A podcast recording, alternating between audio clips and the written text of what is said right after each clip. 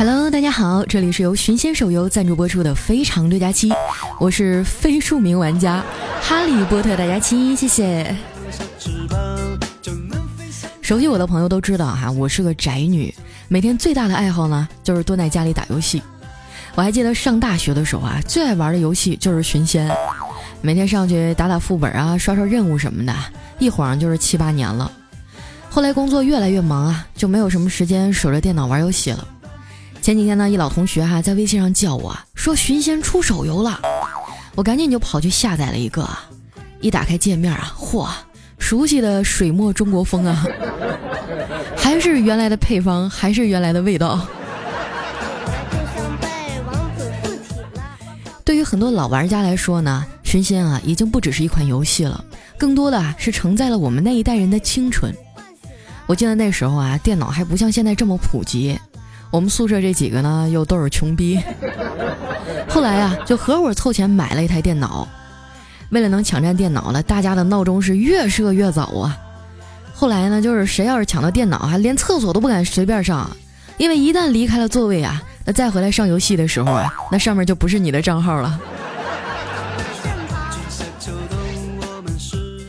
有一次哈，我玩的正嗨呢，我们寝室老大突然端着泡好的红烧牛肉面啊，走到我面前，诚恳地说：“佳佳呀，你都玩一上午了，先吃点东西吧。”看我没说话呀，老大就一脸乞求地说：“你就先吃碗面吧，让我玩十分钟呗，就十分钟，骗你是小狗，好不好？” 我想了想，哎，确实也有点饿了，那看在泡面的份上，就让他玩一会儿吧。十分钟以后啊，我擦擦嘴角啊，说：“老大，时间到了啊。”只见他转过头来啊，对我说了一声“忘”，然后就接着埋头打怪了。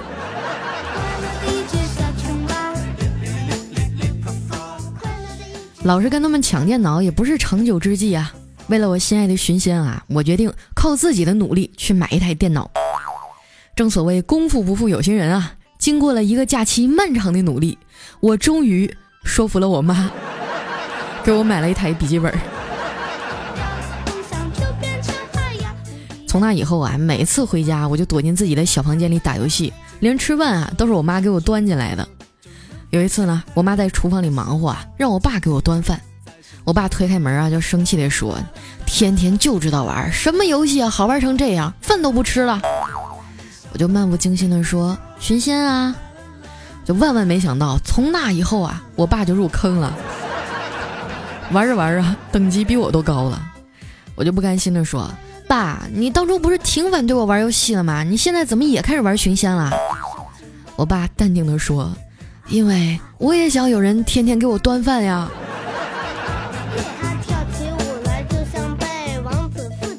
后来呢，我们俩就经常一起组队了。别人啊都是带着游戏里的老公，只有我啊是带着我的老爸。我们一块去镇妖塔爬塔，去仙府争霸打门派战，在我爸的辅佐下呀。我就成功的丢失了好多领地。再后来呢，我们还经常互相帮着对方练级啊。有一次呢，我就登录了我爸的账号，发现他竟然充钱买了好多的装备和时装。我就打电话质问他：“爸，你哪来这么多时装和宠物啊？你竟然背着我妈藏私房钱！我要去揭发你！”我爸得意的说：“那不是私房钱，是本来呀打算给你的零花钱。”妈，我爸沉迷游戏，你就不能管一管啊？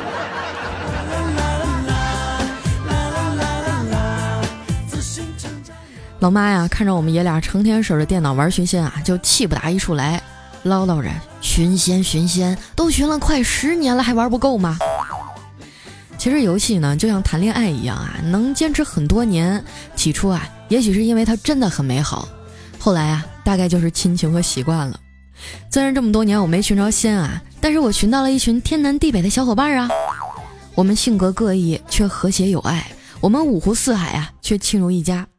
每当我觉得孤独和沮丧的时候呢，我就上游戏里啊，找我这些朋友们聊聊天儿，心情就会变好了。真是没想到啊，我活了快三十年，最让我安心的，竟然还是我的五十二万战力，还有我的固定副本队友。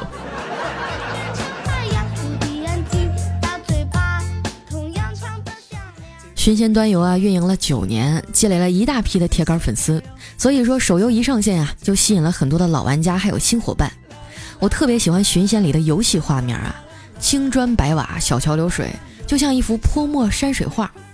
神话故事里的 NPC 啊，指引你战斗的同时呢，也在潜移默化的宣扬道法自然的传统文化。就算是玩累了挂机啊，听听配乐，看看山水啊，也能让浮躁的心慢慢静下来。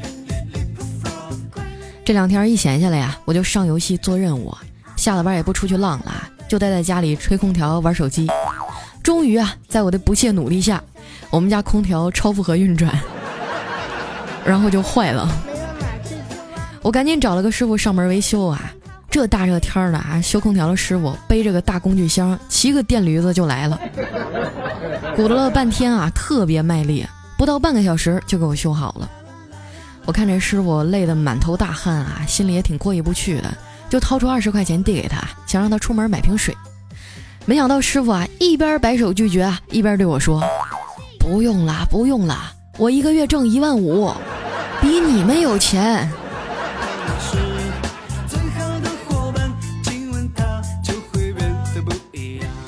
修完空调啊，我突然就接到我们公司新来的小鲜肉的电话，哎，说要约我去看电影。哎呦我去，这真是太开心了！难道说他终于发现了我与众不同的魅力？他肯定是想要追我。想到这儿啊，我穿起衣服就奔向了电影院。过了一会儿呢，小鲜肉来了。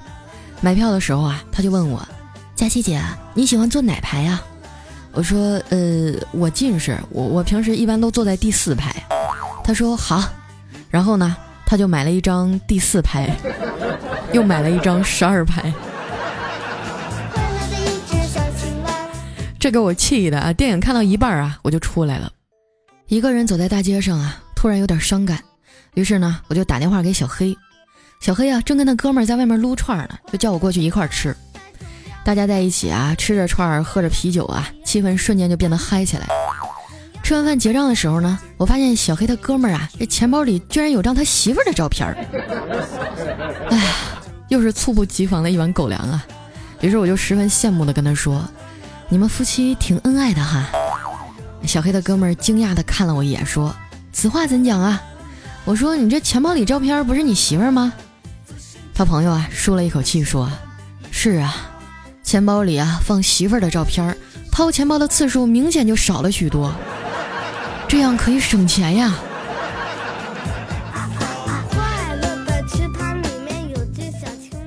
从饭店出来啊，看时间还早，我们就约着啊去附近的酒吧喝酒。这下啊，小黑这朋友异常反态啊，每喝一杯扎啤就掏出手机啊看一眼老婆的照片儿，每喝一杯啊就看一眼，喝一杯看一眼啊。啊，我就特别好奇的问他：“你这是要干啥呀？”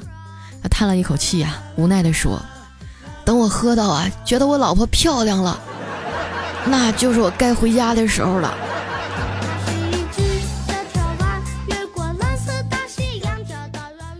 闹闹腾腾的喝到了大半夜，我才回家。早上一起来啊，觉得头特别疼，也没吃什么东西啊，就直接去公司了。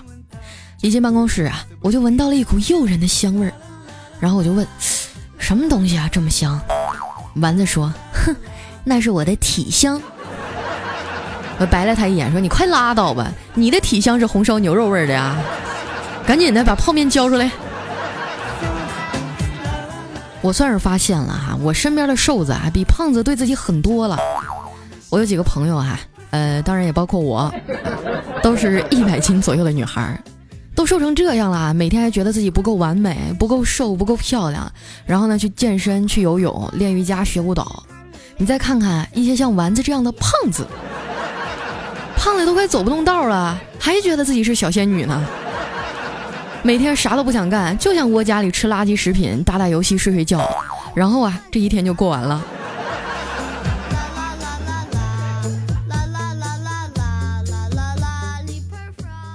下了班回家，一进门就发现我的小侄女啊正在写作业，看我进来啊，就非得拉着我啊给我讲她今天新看的电影，叫《冰雪奇缘》。她说：“姑姑，这个动画片太好看了。”我说：“那讲的是啥内容啊？”啊，我侄女想了想说，嗯，就是她和她姐姐都会魔法，然后里面那个歌可好听了。我妈在旁边听完啊，就抢着说，啊，这个我知道，我会唱啊。然后呢，就在我和侄女的掌声鼓励下呀，开始唱了起来。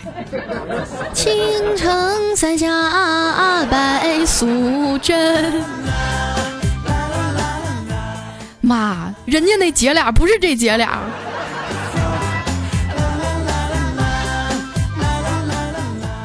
唱完以后啊，我妈就去厨房做饭了，我在客厅啊辅导孩子写作业。回想起来呀，我小时候的梦想还是当一名老师呢。不过现在看来哈，老师这个职业，说的文明点呢，就是每天带着学生啊，在知识的海洋里畅游。但是畅游一段时间吧，你就会发现，只有你一个人上岸了，然后你还得返回去啊，一个一个去捞啊，有些吧，昨天捞上来，今天又掉下去了，还得捞。在你累得气喘吁吁的时候，你就会惊恐地发现，根本捞不过来呀，这咋还有往回游的呢？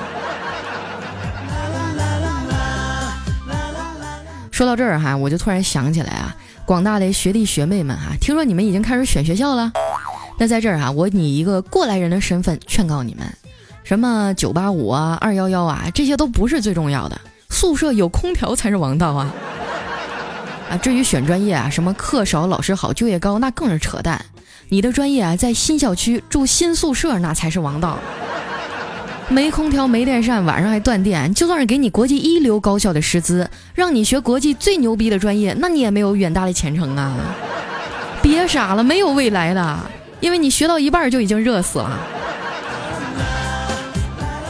当然啊，这个网速呢也是择校的关键条件之一。我就是因为当初学校的网速太烂啊，才没当上专业的电竞选手的。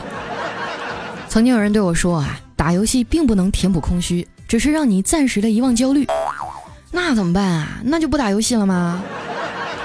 当然不是啊，这说明啊，你应该一直打下去，然后就不焦虑了。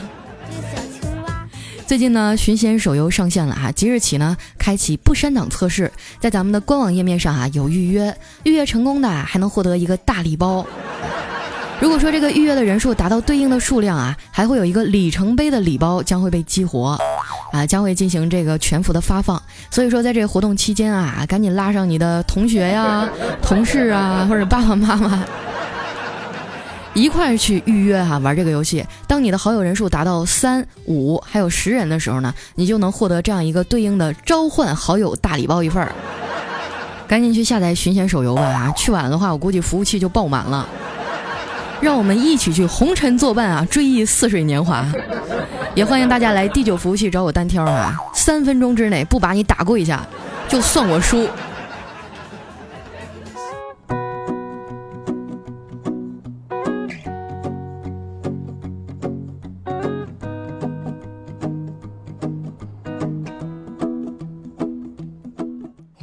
一段音乐，欢迎回来，这里是由寻仙手游赞助播出的《非常六加七》。呃，刚刚我说什么来着？嘿。完全不记得了。哎呀，就是天太热，吹吹牛拜拜火，你们千万别往心里去哈。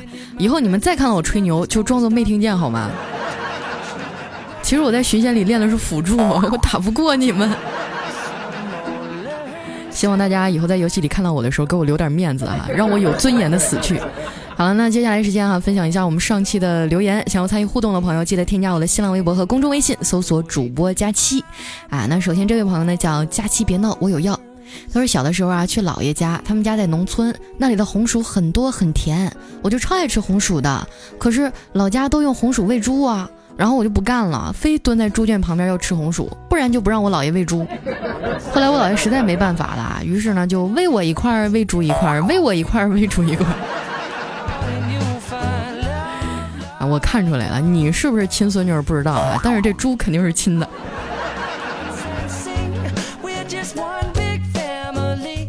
下面呢叫半夏半微凉九九九，他说佳期啊，你更新从来都没有规律可言，每次看到都是几十分钟前更新，我觉得好心塞啊。嗯，嗯，那既然这样说的话，下次我争取让你看到以后就是几个小时过去了，好吗？下一位呢叫婷婷艾米，她说：佳期啊，我是第六十六个评论的，觉得好开心，一直呢默默的听你的节目，光听没有评论，希望被翻牌哈。你看到以后肯定会杀了我，对不对？但是但是我每期都给你点赞了呀。嗨，其实我都习惯了啊。你看我播放量这么高，真正点赞留言的又有多少呢？都是一帮光听节目不留言的懒货。我要真气性那么大，这儿早变成万人坑了。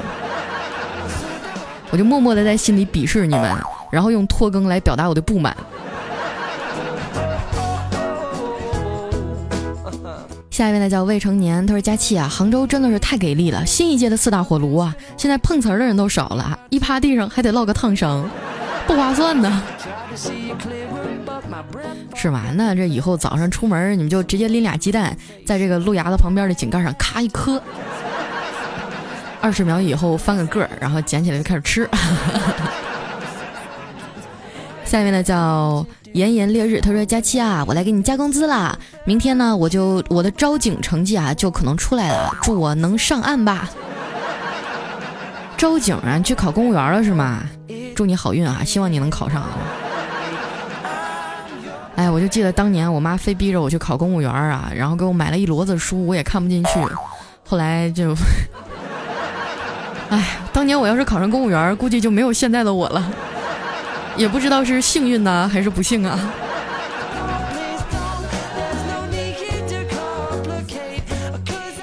下一位呢叫贝个带的啊，他说佳期啊，我都担心死你了，你怎么这么久没更新啊？我都快发誓了，十天你要是不更新啊，我就卸载喜马拉雅了。我希望你要一直棒棒的，爱你哦。得了，没事，别老搁这立 flag 啊，说的好像你在喜马只听我一个人似的。我就不相信哪天我不在了，你们就都走了。当然哈，给我自己做一波广告，记得关注一下我的公众微信主播佳期啊。呃，如果什么时候我不更新了，或者你们找不到我的话，在那儿肯定是能抓到我的哈。来，下一位呢叫巧克力，他说不知道为啥，每次听到这个背景音乐呢，就莫名的感到这个背景音乐才是正宗的、纯的、非常正版的、非常六加七。你说的是突然想到理想这个词儿吗？还是小跳蛙啊？其实你们经常听我的节目，就会发现我用歌真的就是挺土的。我喜欢什么歌，我就一直用，一直用，我自己听吐了为止。下一位呢叫国民男神经，他说佳期啊，孤独真的好可怕，一个人吃饭，一个人出去玩，干什么都是一个人，好不容易习惯了孤独，他闯入了我的世界，以为可以陪他到永远，可是他又走了，现在我又要开始重新的习惯孤独了。我记得以前有人问我啊，说佳期啊，为什么你每次都是一个人半夜出来逛啊？当时我就特别神气的跟他说，我怕我半个人出来吓死你。一个人有什么不好呢？是吧？下面呢叫梦梦爱卖萌，他说：“哇塞，更新啦！感觉你再不更新，我都要老了。上一条啊，听了不下五十遍了。你以后敢不敢勤快一点啊？我敢啊！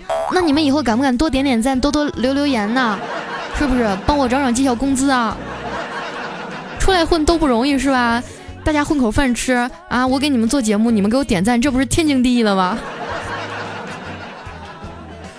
下一位呢叫快乐的段子手啊，他说：“佳琪啊，你就别抱怨天气了，全赖你，因为你现在太火了，你才一个小时评论就过千了。我有什么办法？这个又不是我主动要求的。”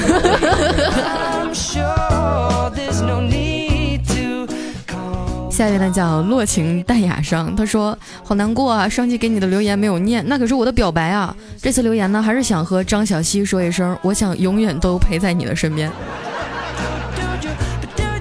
啊，我希望我们的这个编辑哈，下次注意一下，就这种秀恩爱的啊，这种这种这种留言以后永不录取啊。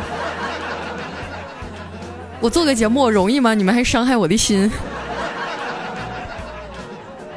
下面呢叫芬尼猫，他说最近呢在考 CPA 备考，看书很郁闷，等你的更新去放松一下。可是你老不更新，我只能更郁闷了。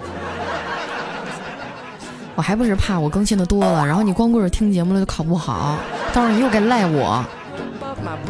下面的叫 A L 四 T 啊，他说那个佳期啊，记得每次节目的时候呢，都提醒一下我们，不然真的会忘记点赞，这很严肃的，不是开玩笑哈。好，那我再重新提醒一下大家，记得在我们喜马拉雅 A P P 的下面有一个红心啊，你点一下，它变红了，这个就是点赞哈。下面呢叫十九的十九，他说佳期啊，为什么你和十九两个是喜马拉雅的大兄妹，但是都没有对象呢？那是因为我们俩都是男人们。一手无法掌握的女人啊！下一位呢叫星零二八，他说这个懒媳妇儿没人要的，说的好像我愿意嫁给你似的。呸！看一下我们的下一位叫大笨钟啊！我操，五百以内，我被自己的手速惊呆了，百年不遇的五百楼啊！你们是不是都和佳期住一块儿啊？啊！你们怎么都这么快？下面的叫开心小牛正，他说：“终于等到你了，到了月底，还真是辛苦你了。别这样说，你们这么说我不好意思。下一位呢叫安抠少个安 T，他说：“佳期啊，我想告诉你，我失恋了。都说听你的节目能怀孕，我咋就把对象给听没了呢？难道听的黄段子太多了，我也变得污了？胖丫，你陪我的女朋友，关我什么事儿啊？我还没有男朋友呢。”下面呢叫改个名字，佳期会读我。他说：“佳期啊，我今天心情不好，晚上都没有学习，呃，会有满满的负罪感啊。哎，我能怎么办？我也很绝望啊。我最近不是去那个健身房锻炼身体嘛，然后就好多的听众都说，佳佳期你肯定坚持不了几天，但是我真的我确确实实坚持了一个礼拜了，然后瘦了两斤，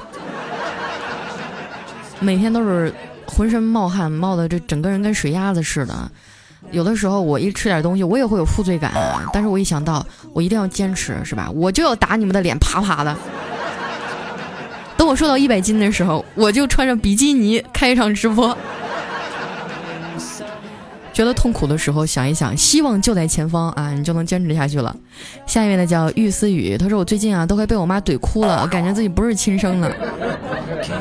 这算什么呀？要真是后妈就不怼你了，她只会给你慢慢的减少生活费，不给你买好吃的好穿的，是不是？真正没事老训你的那都是亲妈。下一位呢叫完美佳期，他说佳期啊，今天竟然停电了，四十度高温停电，你知道什么体验吗？我觉得我自己都快融化了，快点救我！哎呀，我我我觉得你们可以在网上买那种充电的电风扇，真的可以救救急。然后一般充电啊，它可以在你停电的时候能吹个四五个小时吧，也不贵，好像就几十块钱。下面呢叫 A A 浮生流水似水，他说二丫听着你的节目，我和我女朋友相知相爱到现在结了婚，没错，还是那么俗的，我媳妇儿怀孕了，感谢媳妇儿 啊，也感谢你，感谢一路有你，同样你也有我。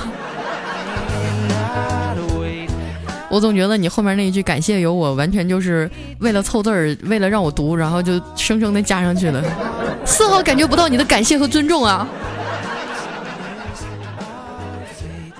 下面呢叫是你欣喜，他说：“佳期啊，我在两个月前把喜马拉雅卸载了，今天呢又给下回来了，发现你更新了好多。佳期啊，祝你越来越美，越来越圆。”嗯，其实有的时候想想，我跟你们之间的联系真的很薄弱。也许对你们而言，我就是手机里的一个 A P P 里面的一个不起眼的主播。但是对于我来说，你们就是我这几年努力所积累下来的全部了。所以呢，我希望大家以后呢能多多的支持我们的平台，支持我们的节目啊。每一个主播都非常非常的用心，当然除了我，其他主播也特别用心啊，但是他们没有我用心。所以你们光支持我就行了。我发现我就不能走这种励志范儿。我一说励志的话，说着说着就想跑偏。下一位呢叫熊熊哥，他说这么快就二百五十八人评论啦。看了你的视频以后啊，都不想再听你的节目了。你那么瘦，我都感觉自己被你深深的欺骗了。哪么瘦啦？我跟你说，我我现在体重还是六打头呢。你你会想一下，再说我微博上也有我自己的全身照片，你们可以去看一下。主播佳期上面有我的照片，我只有一个请求，就是看到了我的真面目以后，我希望你们依然爱我。最后一位呢叫迷失的孩子啊，他说每次呢我看到订阅那儿有更新啊，我就想肯定不会有假期的，可是每次啊都有点小期待，慢动作的打开订阅那一页啊，假期你抓住我的心了，可是可是我是女的呀，怎么办啊？没事儿，我觉得单身了这么多年啊，我对性别的界限都已经模糊了，男的女的都一样。好了，今天留言就先到这里了哈，感谢寻仙对我们节目的大力支持。那同时喜欢我的朋友，不要忘了关注我的新浪微博和公众微信，搜索主播佳期。今天的节目就先到这儿了，我们下一期再见，拜拜。